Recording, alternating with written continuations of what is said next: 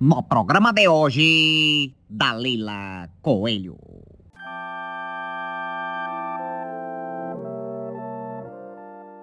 Oi, eu sou o Gabriel Cabral e hoje eu estou recebendo a Dalila Coelho. Obrigado por estar aqui, Dalila. Muito prazer te receber. Obrigada a você, Gabriel. Acho muito importante estar tendo esses espaços assim para falar do meu trabalho. Obrigada pelo convite. Bom, o episódio de hoje ele é um pouco diferente. Pela primeira vez eu estou aqui ao vivo com a pessoa presente. Espero que vocês curtam esse formato. Eu espero que dê certo também.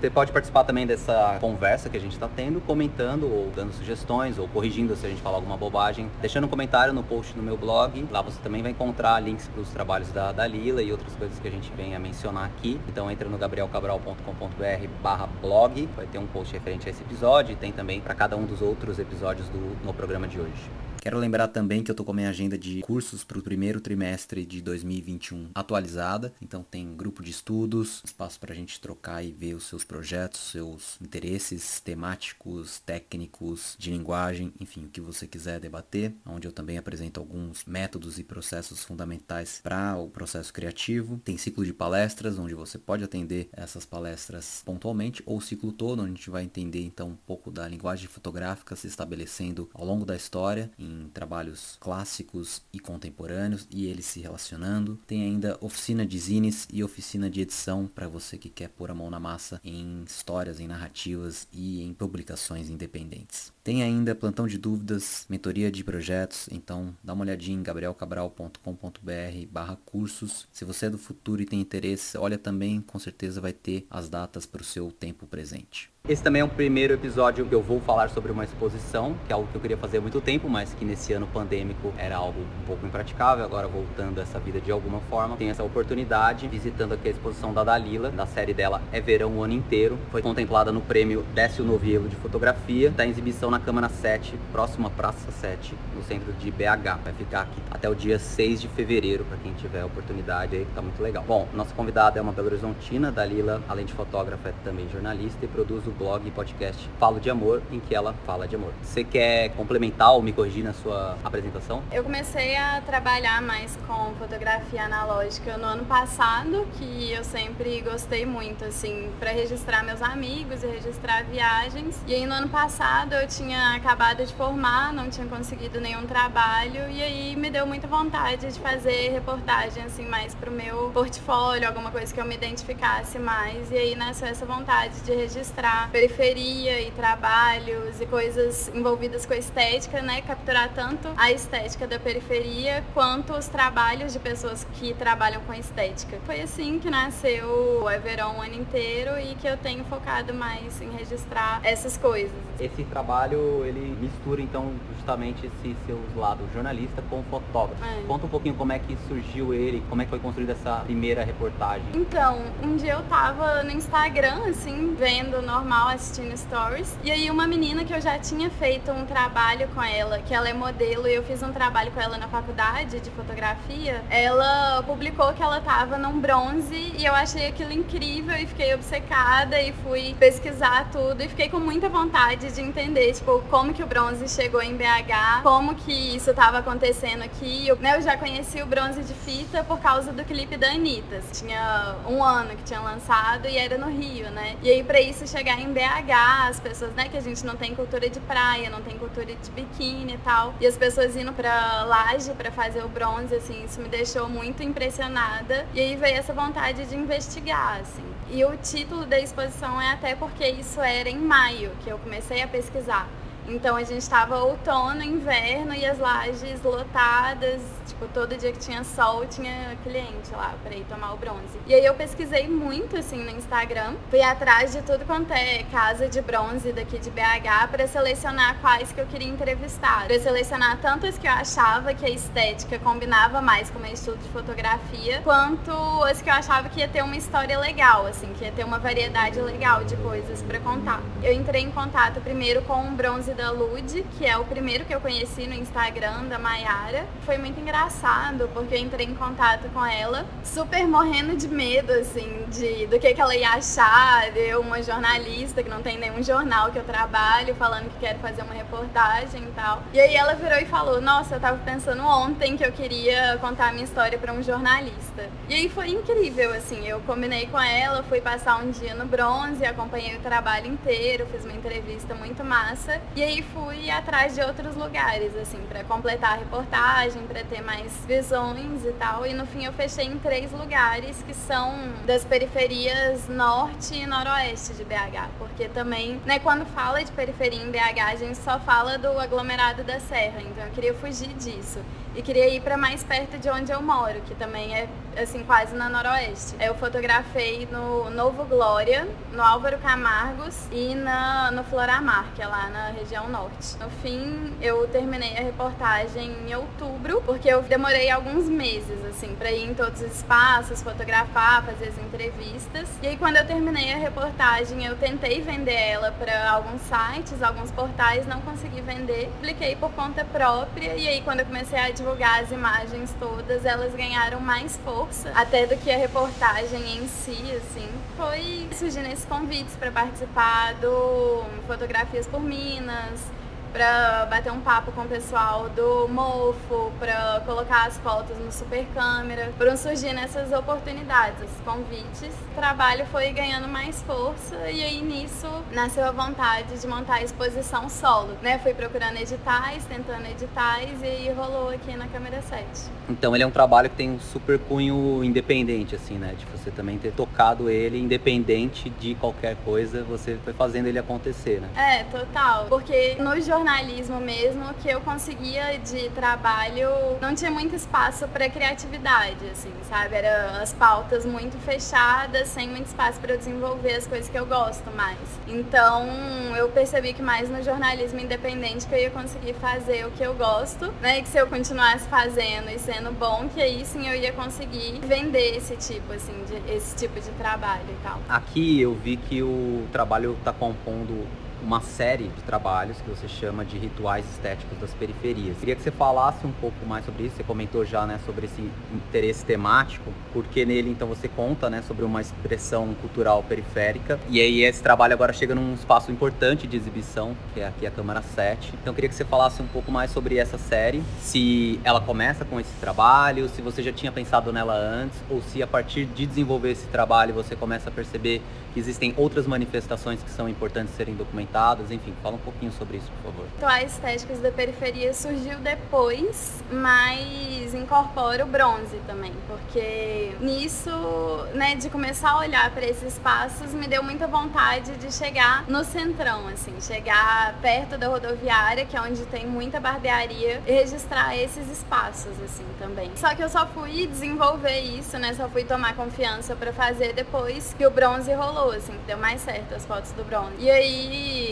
né, quando eu ia começar a fotografar, ia começar a ir para esses espaços, veio a pandemia, aí agora no fim do ano rolou a maratona fotográfica do FIF, que aí eu passei um mês desenvolvendo essas fotos com orientação do fotógrafo Joaquim Paiva. E aí foi bem legal porque eu também tava um pouco perdida de como que eu ia fazer essas fotos sozinha, que eu não tinha uma pauta muito jornalística para envolver essas fotos, mas eu queria fazer as fotos, assim. E aí com o incentivo do FIF ficou bem legal, né, para criar coragem mesmo para ir, sair toda semana, rodar, fotografar nesses lugares e ainda ter a orientação para orientar mesmo, né, o meu trabalho, para falar do enfoque melhor para eu dar, para outras coisas para eu fotografar e tal. E aí eu acabei percorrendo seis barbearias de perto da rodoviária e um salão de mega hair e um salão de manicure. E aí ficou esses três trabalhos, assim, que encontram em rituais estéticos da periferia. Que começa com bronze, e aí tem as fotos da barbearia,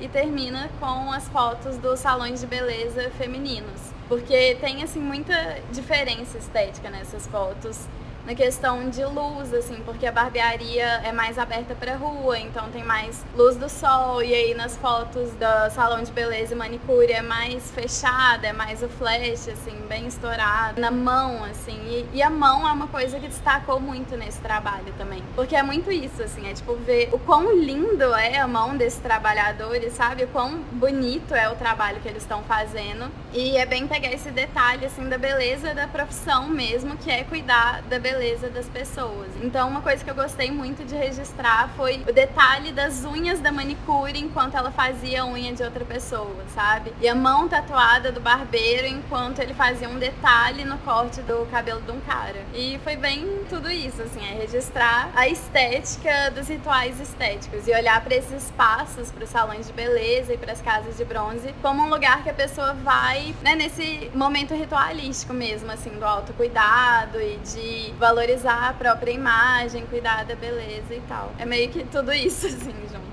E esse trabalho saiu agora recentemente, né? Um pouquinho antes da gente estar fazendo essa gravação. Você publicou no seu Instagram, mas está lá também na maratona fotográfica do FIF. Aproveitando, queria que você falasse se você já projeta outros capítulos, digamos, dessa série sobre a estética, ou se isso ainda vai acontecer naturalmente. É, por enquanto não. Não teve nenhum outro objeto que surgiu assim que me saltou de vontade de fotografar. Mas aí agora eu quero desenvolver mais, sabe? Trabalhar mais com o que eu já tenho para projetar isso mais. Agora, né, a ideia é mais procurar revistas de fotografia, procurar lugares assim para divulgar mais esse trabalho mas é algo que tal, provavelmente venha acontecer no futuro, assim, ter outras etapas, digamos. Ou você também não pensa necessariamente é, agora? Não, não, não tanto, assim, pra mim já tá uma coisa meio fechada, assim. Mas não sei, pode ser, né? Tipo, essa vontade, assim, de fotografar surge muito vivendo, assim, no dia que você desperta, assim, pra alguma coisa, mas, mas até em pandemia é muito difícil, né? Ficar uhum. motivado e ter essas coisas que te saltam, assim, que dá muita vontade de fotografar. É, ou mesmo se planejar, né? É um tempo que é difícil de é. projetar qualquer coisa. Mas eu pergunto isso porque esses dois trabalhos também têm um caráter interessante de falar sobre o tempo contemporâneo, assim. Queria que você falasse se isso é algo que passa na sua cabeça, assim, tipo, vou registrar, né? Esse sentido documental mesmo, mas sobre o seu tempo, sobre essas manifestações do agora, né? O biquíni de fita era uma coisa que estava aí muito no começo aqui nesse manifestando em BH e mesmo no Brasil. Queria que você comentasse se isso é algo que você pensa ou se você mais reage a essas manifestações. É, muito isso, assim, é meio documental e antropológico para deixar registrado, tipo, como é a periferia de BH em 2019 e 2020, qual é a estética dessa periferia, o que, é que eles têm feito, assim. E, sabe, criar essa identidade, dar esse reconhecimento, assim. E eu acho que eu fiz muito pouco disso, porque eu fiz muito focada no trabalho em si, né? E não na pessoa, na estética da pessoa, porque eu não queria dar muito rosto, assim, pros meus trabalhos. Porque também é muito complicado, né? Expor, assim, pessoas que você não conhece e tal. Então, o foco tá mais no fenômeno do que nas pessoas que estão usando esses símbolos estéticos e tal. Mas era muito isso, registrar essas coisas que são coisas ostentatórias, assim, sabe? Tá com o risquinho do cabelo, tá com o biquíni na régua, tá com a unha de gel e tal. São todas essas coisas ostentatórias que as pessoas meio que têm que cumprir para mostrar que tá dentro da estética, assim, do grupo e tal. E isso eu acho muito legal. Então foi meio que dar visibilidade para essas coisas, para essas estéticas que fora das periferias, as pessoas que não são da periferia não têm nem ideia que em BH tem bronze de fita, né? Dar visibilidade, botar essas pessoas no centro e criar esse registro antropológico mesmo de como a gente é, o que a gente faz em 2019 e 2020. E além desse, desse enfoque, né, mais no fenômeno, nessa manifestação cultural, tem uma outra coisa que para mim é bem interessante, principalmente no Everon inteiro, que você não fotografa só as mulheres ou o bronze, o que está acontecendo ali, ou mesmo essas casas onde acontece, mas existe uma presença muito forte da cidade, do contexto que está além, essa paisagem que a gente vê ali desse Belo Horizonte. Queria que você contasse um pouco como que você pensou nessa presença da cidade ou nessa relação da cidade com a manifestação que você estava fotografando. É, isso aconteceu mais na estética do lugar que eu fui fotografar, assim. Eu queria muito fotografar, isso é mais na Tamara Bronze, que fica no Álvaro Camargos, que é perto da Pracinha São Vicente, assim, perto do Anel. E aí de lá dá pra você ver a serra inteira, dá pra você ver Nova Lima e tal. E eu achei aquilo fantástico, sabe? Eu queria fazer fotos que mostrem o quanto tá em Belo Horizonte, sabe? O quanto tá a serra ali presente e tal. E era isso, mostrar esses espaços, né, inseridos na cidade mesmo.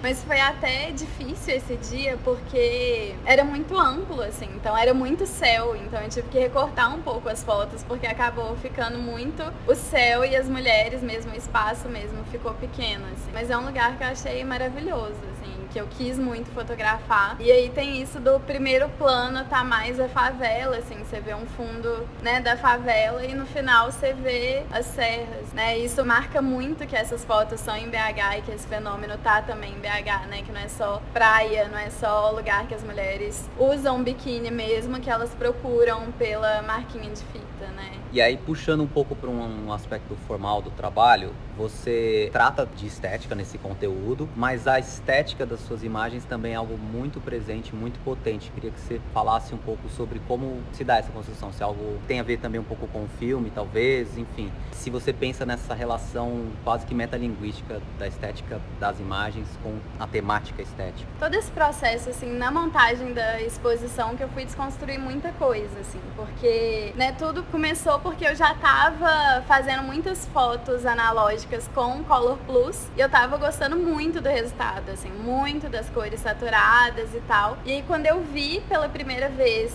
uma casa de bronze, eu falei, putz, sabe, olha esse vermelho, olha esse azul, assim, isso vai ficar muito legal na minha câmera com Color Plus e tal. E foi disso que surgiu essa vontade, assim, de fotografar. E para quem não sabe, assim, Color Plus é o filme mais simples, é o filme mais popular da Kodak, que ele tem muita saturação e tal. Só que quando eu fui digitalizar as minhas fotos direito, tratar elas com um profissional, né, com uma pessoa muito especializada para conseguir ampliar para o tamanho dos quadros, eu vi que essa cor era artificial, sabe? Que ela não tá no filme, assim.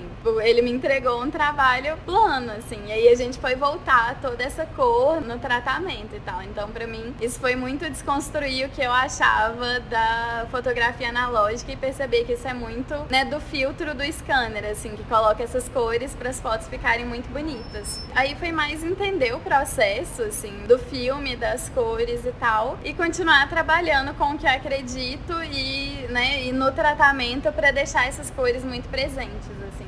Mas eu gosto muito, assim, dessa saturação, desses corpos vivos, dessa cor, assim, quente no corpo e no cenário e tal. Eu acho que isso deixa a fotografia muito viva, né? Muito presente ali, muita carne viva da pessoa enquanto, né, pessoa. E, e isso até, tipo, muitos trabalhos eu fui conhecer depois, que eu vi que dialogavam muito com minhas fotos, que é, tipo, Martin Para, assim. Igual ele fotografa as praias também, mas ele fotografa uns invernos fervendo, assim, com muita saturação e tal. Isso eu acho muito bonito. Também o trabalho da Bárbara Wagner com, acho que é Brasília Nervosa, que é uma série que ela fez na praia no Recife, que é bem saturada, assim. Eu fui conhecer poucos dias antes de eu ir pro bronze fotografar. E foi o que eu vi e falei, putz, é bem isso, assim. E aí, para as barbearias e tal, também teve muita inspiração na Larissa Zaidan, que ela era fotógrafa da Vice. E ela fazia umas pautas bem semelhantes. E... Mas acho que ela mexe mais com fotografia digital, assim, mas tem, sabe, essa presença, assim, deixar esses corpos bem vivos, assim, bem latentes. É uma coisa que compartilha com essas pessoas. E era bem esse caminho que eu queria seguir. E aí eu queria chegar um pouco na exposição, queria que você contasse como que foi a construção, né, o materializar esse trabalho num formato expositivo. Esse é um edital, então queria que você contasse se você já prospectava na sua aplicação relações da montagem, da edição, enfim, ou como isso veio acontecer depois que você passou, também trabalhando com o pessoal aqui da câmera 7. Queria que você contasse um pouco sobre essa montagem, chegar nesse formato expositivo. Foi uma escola, assim, tá? Aqui fazendo essa montagem com edital, com palácio e tal, porque, né, eu cheguei completamente crua. Eu, foi meu primeiro trabalho trabalho de fotografia profissional e para chegar aqui, sabe? Então, eu precisei aprender muita coisa assim no meio do caminho, mas assim, na verdade, em agosto do ano passado, quando eu tava revelando as fotos do bronze, aconteceu de tipo, tava esperando a foto revelar no Pedro Cine e aí eu vim dar um pulo aqui e vi que tava tendo exposição do edital de ocupação do ano passado. E aí eu vi e falei, pô, queria, sabe? Acho que meu trabalho dá conta disso. E aí foi nisso que eu fui começar a caçar edital. E aí, tipo, um amigo meu entrou muito na ideia e foi me ajudar muito a fazer o projeto, que tem que fazer o projeto tipográfico e tal, que eu, né, eu mexo mais com texto, assim, com essas partes escritas. E aí, esse meu amigo entrou com as ideias para expografia, para pensar o tamanho das obras e materialidade. E aí a gente tentou um primeiro edital no ano passado, que foi pro Centro Cultural da UFMG. Eu tava com muita expectativa, assim, mas não rolou. E eu fiquei super chateada e tal, mas aí esse ano saiu o edital daqui da câmera 7 e aí eu tirei, sei lá, um mês assim, pra eu e o Uri, que é meu amigo que acompanhou todo o projeto, pra gente desenvolver tudo. Né, a primeira parte do projeto do edital é você sentar, escrever, né, fazer a defesa da sua exposição, da sua série, escolher as fotos, fazer um projeto tipográfico e tal. Mas aí depois que isso é aprovado, que você entende tudo, sabe? Que aí bate a realidade e aí foram meses assim, o processo. E isso, o resultado saiu em julho. E aí, depois que a gente foi começar a ter as reuniões, primeiro o Uri, ele acompanhou todo o processo, assim, ele fez tudo comigo. E aí, a gente foi ter as reuniões com a banca que selecionou as fotos, que eles queriam ver todo o meu material para fazer uma outra escolha curatorial e fazer outro projeto expográfico, porque antes eu tinha pensado em imprimir tanto em fine art quanto no vinil e aí a gente foi decidiu só pelo vinil para reorganizar tudo, repensar tudo e aí pegar as referências de com quem que eu tinha que fazer o tratamento da imagem, com quem que eu tinha que imprimir as fotos, porque eu realmente tinha muito pouco conhecimento disso, assim, então precisava de referência de quem, né, já tá lidando com isso há mais anos. E aí foi fantástico, foi uma escola, assim. Palácio me passou muitas referências, muitas pessoas legais que estavam muito disponíveis, assim, para ajudar. E aí a gente foi primeiro tratar as imagens, né? Depois de selecionar todas as fotos e montar outra expografia e mandar para o pessoal da banca, para a diretoria de artes visuais e tal, para todo mundo aprovar. Aí a gente foi tratar as imagens. Foi um processo menos de um mês, assim, mas quase um mês. Mas foi muito trabalhoso. Eu fiz com o Rodrigo da Atmosfera, que ele é um gênio, assim, da fotografia. E aí eu fui uns três dias pra lá, pro escritório dele, pra sentar do lado dele e passando, assim, com um zoomzão em cada foto pra olhar detalhe por detalhe como que queria que ficasse, assim. Foi um trabalho muito meticuloso e muito bem feito, assim, pra chegar nessa qualidade final. E aí nisso eu já tava no meio tempo conversando com a gráfica, porque eu não ia ter condição de fazer tudo em fine art e tal, porque ia ficar muito caro. Então eu fui atrás de gráfica para imprimir no vinil, fazer os quadros no MDF do jeito que eu queria e tal. E aí foi outro parto, assim, com a gráfica. Foi muito sofrido, muito penoso e tal, mas aí no fim, né, chegou todos os quadros e aí a montagem ainda foi outra história, assim, porque, nossa, se fosse, se não tivesse toda uma equipe, assim, é impossível fazer, sabe? E aí tinha pessoa que faz a vistoria dos quadros, e os produtores, e os montadores, e a pessoa que cola o adesivinho da cada quadro, assim, é um trabalho muito minucioso para chegar nesse ponto. E eu não tinha, né, eu não tinha noção de nada, assim, mas foi muito aprendizado no caminho, assim, foi, foi incrível, foi muito legal. Foi muito cansativo, muito custoso, muito sofrido, mas o resultado todo, né, eu fiquei muito satisfeita, assim, deu, deu tudo certo no final. Massa, eu indico que você que possa vir aqui, venha, porque está muito interessante e está muito impactante. Você se sente nessas lajes ou nessas casas de bronzeamento. Eu queria só reforçar que realmente o Rodrigo da Atmosfera é uma pessoa incrível no trabalho, Queria que você contasse se você tem mais ideias para esse trabalho, se ele pode virar um livro, por exemplo. Estamos com conversa do livro, desse projeto aí ainda. Por enquanto é só conversa, falta sentar e olhar direito, mas é a gente tá com a ideia de juntar, né, os três, tanto o bronze quanto as outras fotos da série de rituais estéticos da periferia para fazer um livro assim sobre isso. Mas agora eu tô muito querendo olhar para fora também, sabe? Olhar festivais internacionais lá fora mesmo e revistas internacionais e dar uma projeção mais, né, botar esse trabalho para sair de BH também, para dar uma visibilidade maior para periferia do Brasil,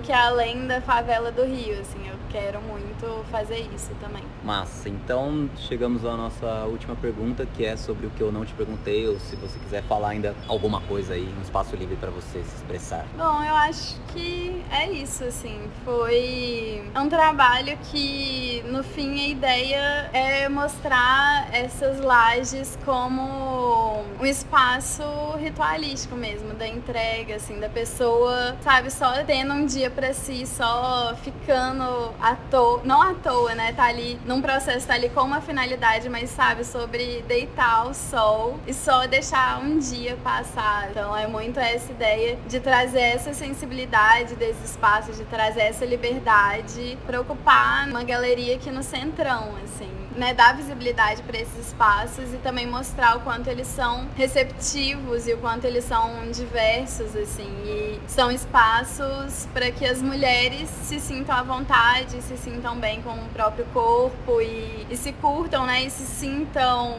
capazes, se sintam, tipo, poderosas e alcancem a marquinha que elas queiram e, tipo, sabe, se sentir bem consigo mesma e só curtir um dia ao sol. E é meio que sobre isso, assim. É essa sensibilidade visibilidade, essa visibilidade assim que eu queria colocar no meu trabalho e espero que pessoas gostem, espero que as pessoas estejam curtindo e quem puder, quem quiser vir visitar, a exposição tá aqui na câmera 7, que fica na Avenida Afonso Pena 737, do lado do Café Nice, e é sempre quinta, sexta e sábado e vai até dia 6 de fevereiro, entrada gratuita e estão tomando todo todos os protocolos e é isso, venham ver, quem puder, quem quiser e tal. Então você que puder, venha mesmo. Quem se interessou e não conhece ainda mais sobre o trabalho da Dalila, segue ela nas redes, Dalila Coelho, sem o O no final. Tem o link aqui na descrição desse episódio. Obrigado você que ouviu a gente. Se você curtiu esse programa, se você lembrou de alguém, manda aí para suas amizades, ajuda a espalhar o trabalho da Dalila, ajuda o programa também a crescer e a gente se vê na próxima. Tchau, gente.